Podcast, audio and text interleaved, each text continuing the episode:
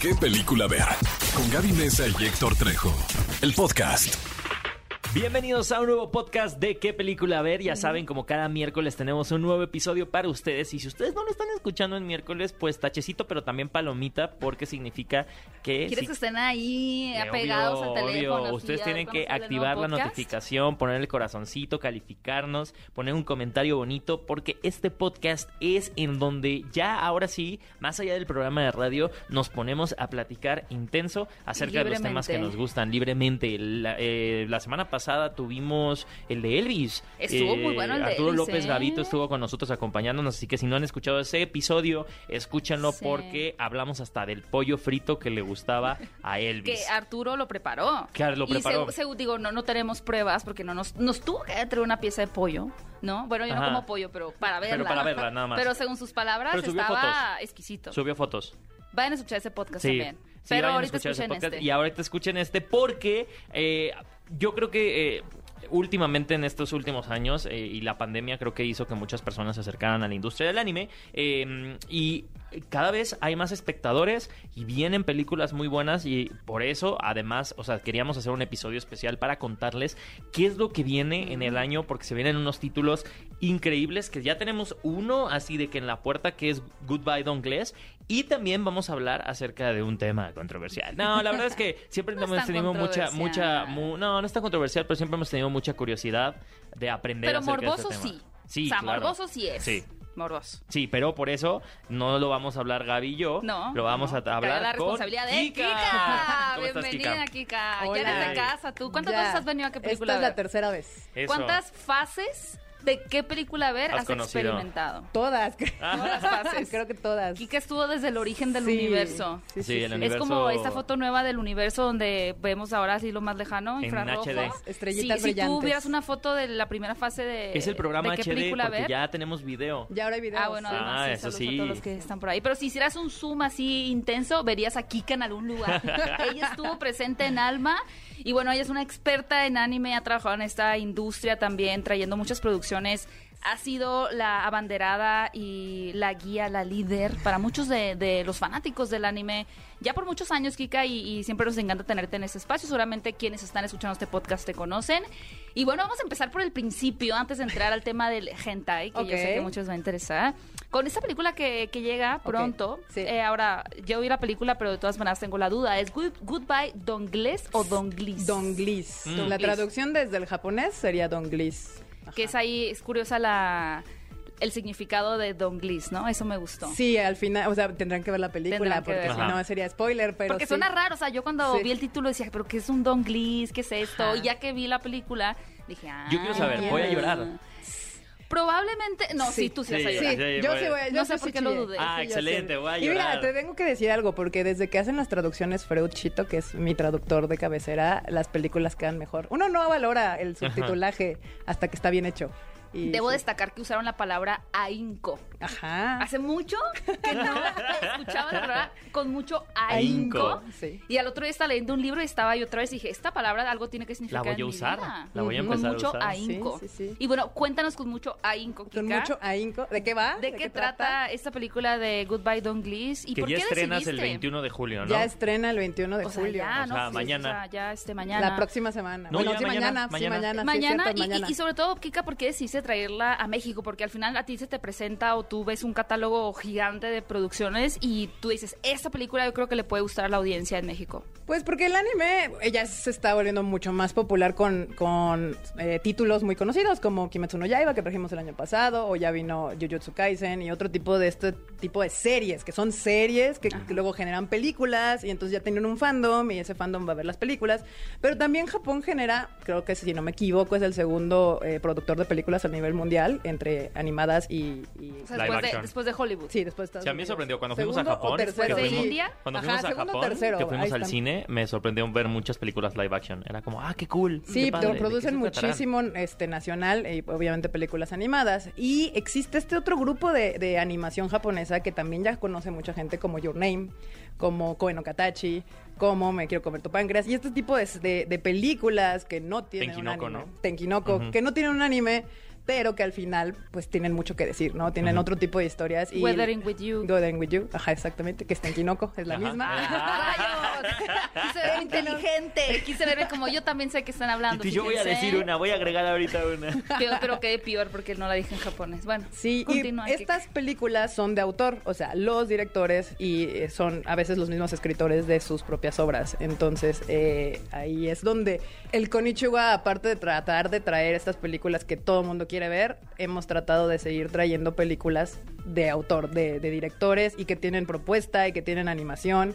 Eh, y por eso decidimos traer Goodbye Dongless. Que eso es súper interesante, Kika, ahorita que lo mencionas, porque no es solamente darle este regalo y este abrazo al fan, sino a ese mismo fan decirle, mira estas otras cosas que quizá tú no puedes consumir o que no te interesarían a primera vista, pero que por, por mi experiencia también se están moviendo en Japón, son muy bonitas y yo te las quiero presentar, ¿no? Como no Exacto. meterte solo esa cajita de lo que se espera, sino ampliarla a traerles nuevas producciones, como es el caso de esta película. Sí, y de hecho es bien chistoso porque cuando anunciamos películas como My Hero Academia o como Kimetsu no Yaiba siempre llega el fan acá, cinéfilo, que dice es que deberían de traer películas acá como Your Name. Ajá. Y ahora que anunció autorales. Dongless también me dicen, no, pues es que deberías de traer One Piece, ¿no? Entonces, el chiste es tratar de darle gusto a todos y que justamente se den cuenta, sobre todo el público en general, porque el fan del anime ya ubica estos títulos, pero sobre todo eh, mi mi intención es que un público más general, más abierto, entienda que el anime es mucho más. Y que exista una voluntad, ¿no? Del- De, la audiencia cuando va a comprar sus boletos y que diga, bueno, a ver, sí, quiero ver la nueva de Thor. No, pero que también se abra a esto. Sí, Oye, ¿por qué no podríamos ir a ver una película de animación japonesa aunque no seamos consumidores de? Que aparte, antes de entrar a la función, yo le decía a Kika, Kika, ¿qué tengo que saber antes de ver la película? Literal, eso le pregunté, lo, nada, y lo, ok.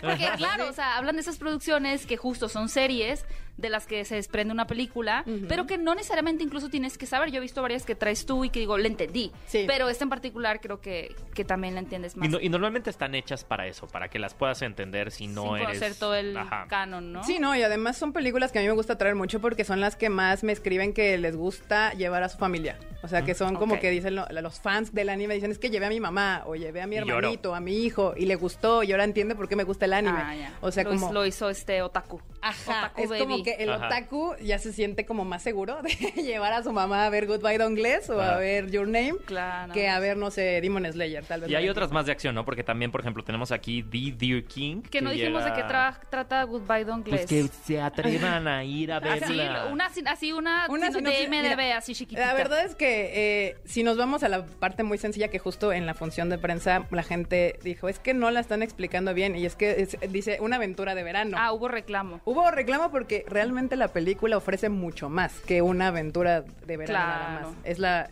pero el, eh, todo el setting es entre que tres chicos van a vivir su aventura de verano porque no quiero decir una palabra en Es una coming of age. Ajá, es una coming of age donde pues vas a van a crecer, por eso es Goodbye Dongless, donde la gente descubre lo que es abandonar tu infancia, ¿no? Y yo Voy quiero, a llorar. yo quiero Ya, decir que o sea, ya estoy llorando. Ven. Toda esa raíz de que ellos compran unos juegos pirotécnicos y Sí. casualmente se incendia un, un cerro al lado de ellos y los quieren culpar a ellos de que son los de que ellos iniciaron el incendio. Y para comprobar su inocencia, van a buscar un El dron. dron que habían comprado, pero que quién sabe dónde está ahí perdidísimo Ajá. en la carretera, y ahí inicia la aventura. La aventura. Y pero de ahí a, a- a lo que termina es todo un proceso bastante interesante de descubrimiento. Ya ven que a las películas japonesas les encanta esto de los feelings, los Sí. Claro. sentimientos. Sí. Y un sí, río de lágrimas. un río- yo sí lloré porque yo soy bien chillona. Yo soy bien chillona, entonces sí yo- voy a llorar. Entonces sí, sí puede, sí puede ser que lloren, pero se los recomiendo mucho para que puedan ir con su familia, con la novia, con el amigo, con su hijo, porque aparte la vamos a traer también con doblaje. Ah, Perfecto. excelente. Y Oye, luego el primero de Decíamos que llega el primero de septiembre The Deer King. Sí, The Deer King es, no es de acción tampoco. También es una película que se podría decir de, de director. Es, eh, ¿Autoral? ama- Autoral, animada, exactamente. De hecho, es eh, la primer película como director de Masashi Ando. Este director siempre había sido más bien antes director de animación. O sea, Ok. nunca había dirigido una película, pero pues... La, live action. No, no, no, de Ah, animación. él era el de- director del De la- departamento del de departamento de entiendo. animación. Sí, pasa de- mucho en Pixar eso, De ¿no? cosas como Your Name, o Paprika, o Spirit Away. Entonces ya Uh. harta experiencia del señor, pero esta es su primer película como Wow. director. Wow. Entonces, este. Oye, a ver, está calendario, interesante. primero de qué? Primero de septiembre. Y otra que llega a final de mes, que es el 29 de septiembre, por fin llega a las salas de cine Evangelion 3.0 más 1.0. Esa sí la traigo yo. Esa, fíjense. a ver, aquí así en grandote, en pantalla grande, amigos. Esa sí correcto. lloré. Atención. Esa película Sí. se tenía que ver en la pantalla, Pantalla grande. y nos llega a las salas de Cinépolis en una experiencia que yo solo les puedo resumir como, como Impresionante. ah, catártica. Ahí sí tengo que saber más, ¿verdad? Esa sí no la puedo ver así nada más. Sí, Sí. sí, sí, pues, ah, exacto. O No, sea, o sea, sin conocimiento previo, pues. O sea, Evangelion fue un fenómeno en, en- en su tiempo y siempre se ha mantenido como un- una de las piezas autorales más de culto, ¿no? De, de la Sí. animación japonesa. Sí, Hideaki Anno ha hecho tres versiones finales de, de Evangelion. Esta es su versión final, final, final, Final, punto final. Final, JPG. final, Punto. JPG, Ajá. Este sí, este merito Y aparte, lo, im- lo- lo que está Aquí sí se acaba. sí. padre de esta parte es que los fans también estuvieron contentos. Ajá. O sea, el, el fandom estuvo contento, él estuvo contento, entonces... Si la vieron en televisión, la verdad les recomiendo mil veces. Es que es una, es- la verdad es una película que se tiene que ver en pantalla grande y me la estuvieron Como llegó pidiendo- a los cines en Me la estuvieron pidiendo mucho. Estoy segura que la gente sí va a ir, ¿eh? O sea, porque algo que, que he visto yo en la comunidad otaku es que sí son muy fieles. Y yo sé que esta gente sí va a ir al cine. Claro. Pues yo espero que Yo sí, sé porque que sí. la verdad sí vale la pena verla. Vayan, por verla favor. Y luego Oye, esto, finalmente... esto ya está anunciado, lo estamos anunciando Están aquí como premisa. aquí, sí. como 29 de premisa. septiembre. Wow, uy. 29 de septiembre, Evangelion poderosa. 3.0 más 1.0 llega O sea, a solo, las salas solo los de que escuchan el podcast van a saber Vamos esta a hay Ay, que promocionarlo como que algo que no, no podrán creer. Ajá, exacto. Porque es verdad, amigos, Sí. no podrían creer. Oye, Kika, y finalmente, y antes de pasar al tema de los tentáculos, eh, tenemos esta película que se llama Inu-O. Sí. Inu-O, eh, todavía no tenemos fecha definida o, o no te llegaron al precio en qué película van a compartir, no sé. No es cierto, amigos, viene por buena voluntad. ¿De qué trata esa película? ¿Qué podemos esperar? Inuo es de Masaki Yuasa. Masaki Yuasa también es uno de mis de- directores favoritos porque es un director muy versátil. O sea, a diferencia de, por ejemplo, Makoto Shinkai, que, que hasta hacemos la broma de que todas tus películas se parecen. Es como Your. Name 1, Your Name 2 y viene Your Name Ajá. 3. Este, no, Masaki Yuasa eh, Your ha Name hecho- con lluvia, Your Name con, Con- puertas. con tiempo, con tiempo. con llaves. Ajá. Exacto, no, Masaki Yuasa es un director que ha hecho de todo. Ha hecho este terror, ha hecho cosas para niños, ha hecho este, historias para jóvenes, ha hecho historias de amor. Y su, su estilo de animación es bastante interesante. O sea, él hizo Devilman Cry Baby. Mm. Eh, Oh. Entonces, eh, este, yo traje Ride Your Wave también de él. Entonces, es, es un director de los que, pues podrían decir de los grandes directores actuales de Japón. Entonces, les recomiendo que vayan a Yeah. Qué padre, qué padre que estás eh, teniendo, digo, ahorita, por ejemplo, ¿no? Con em, eh, Goodbye Don Glass, de, The, The Dear King, The Dear Evangelion, y esa, eh, o sea, haciendo una combinación entre, justo, ¿no? Eh, franquicias esperadas y también nuevos eh, autores, títulos, o bueno, ajá. títulos más bien que tú estás segura que van a gustar. Sí, Muy Sí, bien, Kika. La verdad es que vayan al cine a ver Gracias. esta. Den- Denle oportunidad a este tipo de, de contenidos, porque ya sabemos que todo el mundo va a ver los grandes Más blockbusters. Ajá, claro. Entonces, y duran mucho menos, la verdad, en cartelera. Así que yo les digo, si la ven en cine, oportunidad, agarren esa ya luego Y se van a ver además, los blockbusters. piénsenlo duran así. un mes. O sea, si lo ven en cines eh, y si le va muy bien, se extiende. Claro, se extiende y podemos traer más. Efectivamente. Apoyen, amigos. Oye, Kika, ¿estás Ahora lista? a ver, aco- acomódense, Pues amigos. ustedes pregunten, a ver. A ver, ¿qué vamos para aquellos, saber? digo, seguramente están escu- escuchando este podcast con Kika, o si están Va- aquí, es, es porque medio tienen una idea, pero vamos a, vamos a describir qué es el hentai para la gente que Empezar con la no terminología. tiene idea de qué, qué es el hentai.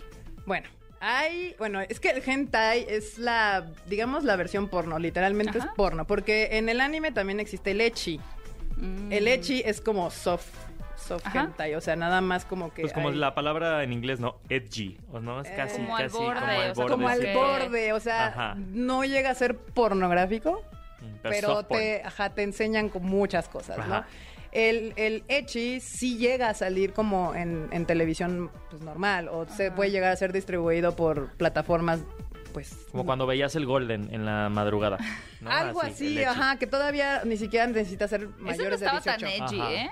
A veces, a veces. Estaba, bueno, Ya, ya llegaba el hentai a veces. Ah. sí, llegaba, sí, llegaba ya a los bordes, al, al edge, pero del hentai. Ajá. Sí, sí, entonces eh, eso sí es una importante diferencia porque mucha gente podría decir que está viendo hentai cuando realmente es ecchi. El hentai sí es ya pornográfico, o sea, Mm. oh, ah, sí, mira, yo no allá. sabía. Ok. Sí, o sea, eh, en, en las plataformas normales tú ya puedes ver cosas que son ecchi, pero ya el hentai ya requiere que seas mayor de 18 años para poderlo ver. Por lo mismo también en Japón, en las tiendas que tienen hentai, o si, si no son exclusivamente de hentai y tienen como su sección, la está como cerrada y dice ahí más de 18. Sí, pues como en los blockbusters o videocentros que tenían su cortinita negra, ¿no? Exacto, Ah, exacto. Nunca me tocó verla. Ay, Nunca me tocó verla. que no se fijaban bien. No me fijaba bien, Oye, la verdad. Kika, pero a ver, hentai, ok, vamos así, es pornografía, pero Sí, ¿cuáles animada. son las características del hentai? Pues que es todo explícito. Aunque tiene sus detalles. Censuran, ellos sí, censuran. es muy censurado y tiene muy específicas las reglas de censura en cuestión de rayitas. Ajá. Ajá, y, y todo así, porque, por ejemplo, eh, donde hay. Mm, se desarrolla mucho, donde el boom es así, es en, la, en, en las convenciones no oficiales. O sea, muchos fans o ilustradores hacen versiones hentai de animes que no son hentai. Ay, como Ah, las figuras estas que sacaron de los de Attack on Titan de Eren, yo ah, dije, ay, sí, no manches. esa, esa empresa se está una. haciendo su, su, su agosto con esas ¿Y figuras. se puede? ¿No tienen que tener derechos como de...? Eh, pues se puede porque ya lo están haciendo. O sea, no son oficiales, ¿Puedo obviamente. contar algo no. muy perturbador, amigos? Claro. Que Claro. jamás Claro. olvidé. Claro. Y me quedó... Cuando yo estaba en la primaria, Ok. eh, no sé, en cuarto de primaria, apenas digo, ya existía esto del internet, pero era muy arcaico. Sí. Entonces teníamos clases de computación y me acuerdo muy bien la primera vez que nuestra profesora nos hizo entrar a Google. Porque yo hasta ese entonces creo que tenía alta vista o algo así. Ajá. Ajá, Entonces sí. decía, aquí tú puedes escribir lo que quieras Y lo vas a y van a salir imágenes. Ajá. Y yo de que, wow. O sea, yo me acuerdo que Magia. Bob Esponja. Ajá. No, y que muchos Bob Esponja. Y yo, ¿qué es esto? O sea, las imágenes que yo tenía, las del PowerPoint, que te Ajá. salían así como que una casita y así. Y para Sí. mí era como, wow, una biblioteca entera. No sé por qué además. O sea, No yo de cómo que agregaste a un eso. 34. No. La- Regla la 34. 34. No, yo de que picapiedras. Así, los picapiedras. A la- Ah. Oh, Dios. Las Ah. imágenes de ahorita que dijeron que agarran personajes y los hacen así. Ajá. Ajá. Las imágenes que me chuté de los picapiedras, ¿eh? A los nueve años. Y yo, o sea, por siempre perturbada. O sea, lo estoy contando ya. Sí. eh, no 20 años, pero casi 20 años Y luego después. quieren censurar Lightyear. Y Y, tengo mira. la imagen de Pedro y Vilma Picapiedra en mi cabeza. haciendo cosas que no tenían que estar haciendo. O que tú no debiste haber O visto en ese momento. Como que Google en ese momento no tenía No estaba estos filtrado. filtros que Ah, tiene claro. ahora. Sí. O Entonces bueno, salía todo eso. más bien la escuela debió de haberlos filtrado. Porque, pues, tuvo no, que haberle sí, porque de repente tú pones cualquier palabra bien inocente y te sale cada cosa en Google. Bueno, O la regla 34. Es que ahora ya funciona con la regla ¿Qué es eso, 34. la regla 34? La regla 34 es que todo, de todo existe una Una versión, versión porno. porno. Ah, eh, y esa es la regla 34. Entonces lo único que tienes que hacer es buscar lo que quieras y Ah, ponerle uh, regla la 34 y te va a salir. Y Gaby Bueno, yo no puse De nada todo, 34. de todo, de todo. Oye, Kika, quitando esta amarga historia de mi Ah. vida, eh, traumas, ¿qué tiene que ver entonces? ¿Por qué la gente asocia tanto el hentai con tentáculos? Porque, eh, digo, recientemente ya no es tan común, pero en los 90 sí este, era como muy común este tipo de, de animes que tenían como monstruos y, y los monstruos eran pues cosas con tentáculos y era todo muy seductor. Pues que los tentáculos se prestan mucho Se a hacer muchas todo. cosas. Pero no sigue vigente ese gran consumo de que tenga, haya te- tentáculos Como en The Voice? ¿no? Como en The Voice. No he visto una Ah, nueva bueno. serie, Sí, pero sí. puedo imaginar. Sí, pero bueno, en The Voice es un pulpito. En, en Japón son, Son unos monstruos. Ah, Son eso es lo que monstruos. hablaban del pulpito. Ajá. Ajá, ya. Exacto. Qué poco imaginativos. Sí, ya, Japón ya lo se, hizo los había 90. hecho, no, lleva mucho antes. De hecho, hay unas como, hay una corriente, mm, ¿cómo se dice? Artística de Japón que se llama ukiyo-e. Ukiyo-e. Ukiyo-e, que existían ya como dibujos medio así, justo con tentáculos y demás, medio pornos, este, con ese estilo. Eh, después, obviamente, empezó a haber muchísima censura en Japón cuando empezó a llegar el occidente a Japón, porque Japón fue traído como absorbió mucho el occidente rapidísimo. Después de la Es lo que te quería Mundial. preguntar, como estos Pulp Fiction, como estas eh, eh, revistas chiquitas desechables de, de puestos de periódicos, que muchos eran también como el vaquero, así, ¿no? Que fue primero, digo, tal vez no sabes, ¿no? Pero sería interesante. Si fue primero Japón explorando esto a través de la, del dibujo y la animación o, o- u Occidente en Estados Unidos con sus No, fue No, Occidente, yo ¿no? sé, de- pues es que depende de la- el tiempo. Digo, el libro vaquero pues es mucho más nuevo que Luquillo, ¿eh? Luquillo Ajá. es muchísimo más viejo. Pero la verdad yo creo que esto del porno en la, y la humanidad Minuto tiene- uno, dices tú. Uh, ajá. Ajá. Ya, ya se han encontrado hasta estatuillas mayas y cosas así medio... ¿Tú has comprado atrás de la cortina negra? Nunca me he metido, Ay, honestamente. chica, mira, eso no me dijiste antes de entrar a la cabina. Ah, no, honestamente nunca me he ¿Por metido. qué? No sé.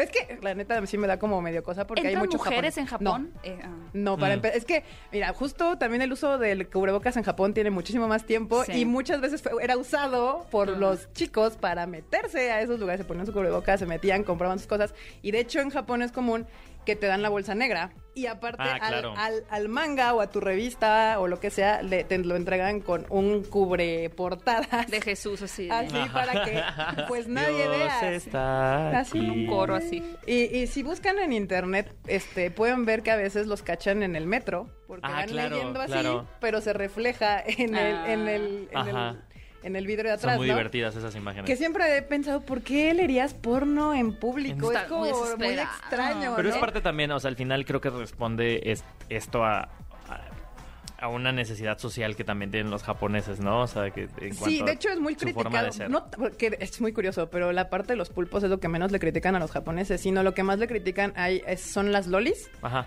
Que son Mm, claro. chicas que en teoría no son menores de edad, en teoría, En teoría. porque ya son mayores de edad, pero el dibujo es muy representativo de niñas, o sea, y eso ha llegado hasta la ONU, que han tratado de... Justo te quería preguntar si veías esto en una posible extinción de ese, de ese personaje, por así Pues decirlo. con, curiosamente Japón, bueno, no Japón como país, pero muchos gremios han peleado porque eso es libertad de expresión. O sea, que es como de, pues realmente... Habla como de es algo que raya cultural en de una ellos, cosa ¿no? muy Ajá. extraña porque son dibujos. O sea, lo que ellos defienden es que no son niños de verdad. Ajá. y que son dibujos. Entonces, al final, pues es controversial, ¿no? Depende cómo, cómo te... Ahora habría que ver estadísticamente qué tantos casos de pedofilia hay en Ajá. Japón. Y qué tan, o sea, qué tan normalizada la sociedad O sea, como si la eso pudiera tener un estudio. impacto negativo o qué tanto lo consumen realmente. Bueno, está, es un tema muy Ese complicado. tema también es bien complicado. Sí, como censas, ¿no? Y cómo haces un estudio porque de ello. aparte justamente ¿A es quién le otro tema preguntas? muy difícil que en Japón también eh, todos los crímenes son muy bajos, pero al mismo tiempo es como en el resto del mundo si una mujer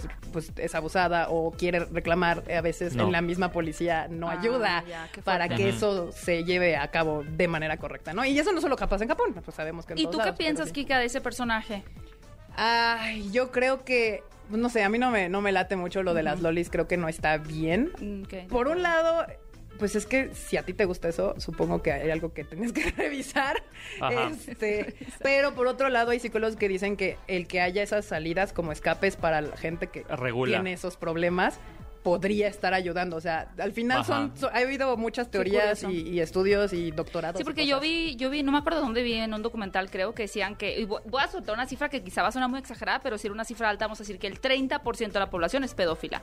Suena muy Ah, fuerte. Sí, no, pero no y tal creo vez era el sea 15. cantidad. Tal- Eran Sí, muchos. sí, era ponle el muchísimo. 10. Ponle el 10. Pero eso, eso es Ponle mucho. 15. Es muchísimo. Era mucho. O sea, 15. no era el 1% o el 2%, no O- era, o que- era o- o- bastante. o yo creo que también, o sea, o sea, a ver, hay una diferencia clara entre la pedofilia como tal de decir, ah, sí, soy pedófilo, a la pedo- pedofilia interiorizada. No, y que ahí es donde sí podrías que decir, hay mucha gente que debe de tener Por eso, sí, claro, muchos o sea, que pensamientos admiten, pedófilos pero que interiorizados. No, que no hay una acción, o sea, que Ajá. es como no sé, tal vez decir, "Ay, a mí me gusta mucho ver este a las mujeres vestidas de ¿De gatúbela, colegialas? pero tal vez no le pediría a mi pareja que se viste gatúbela, por decir Ah, algo, pero me gusta. gusta. Sí. Entonces, eso que dices tú, que dicen los psicólogos, que tal vez es una forma de escape, pues es que da para todo un Sí. análisis, ¿no? Justo es, es- ha habido mucho análisis sobre el tema porque justo es- ha sido lo más controversial. O sea, todo el Sí. asunto de, de- de los pulpos y cosas más Y los extrañas. Made Café Eso es- eso es- también. ese es el- Es que si ya nos vamos a cosas realmente controversiales, el mundo de las idols, que son niñas que cantan y bailan y todo este asunto, ese sí es un Que también existen problema. chicos.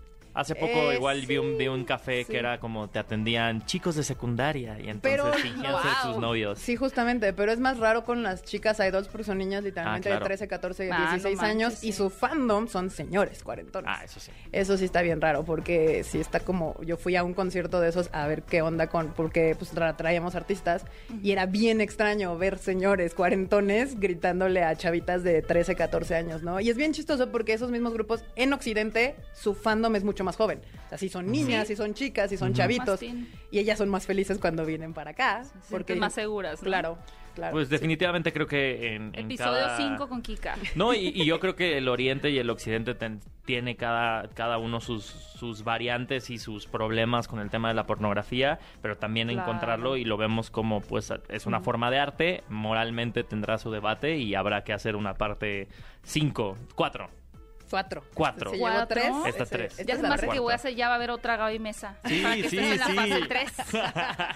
Va a tener el pelo, no sé, de otro color. Oye, pues muchísimas gracias por estar acá, Gracias Kika, por de invitarme. verdad. Gracias Se por te invitarme. aprecia Kika, ¿cómo mucho. te pueden encontrar en tus redes sociales? E invita otra vez a la gente que vea Goodbye Don't Glitz. Y Evangelion. Bueno, en mis redes personales es KikaMX-bajo en todos lados. Y para cualquier cosa de películas japonesas es Konichiwa Festival, con doble N Konichiwa, porque luego escriben con una. eh, en Twitter, Instagram, todos lados. Ahí pueden encontrar toda la información. Y la página web es konichiwafestival.com. Ahí están todas las películas, cines, países, porque no solo es en México, sino también lo estrenamos en Latinoamérica. Oye, y tienes, eh, entonces tienes eh, Goodbye Don Glees, Ujú. traes Evangelion 3.0 más 1.0 Sí. y Sensei y Pegasus Fantasy. Ah, sí, el concierto. Sí. Estoy haciendo un concierto también, porque aquí Ya hacemos tengo De una vez, de una vez, ¿eh? echemos el comercial, el comercial, de una vez. sí, este, Saint Seiya Pegasus Fantasy, concierto sinfónico en la Arena Ciudad de México, 3 de septiembre, ya quedan pocos boletos, ya se están acabando muchas Ya secciones. tengo los míos. Qué bueno. Eh, sí.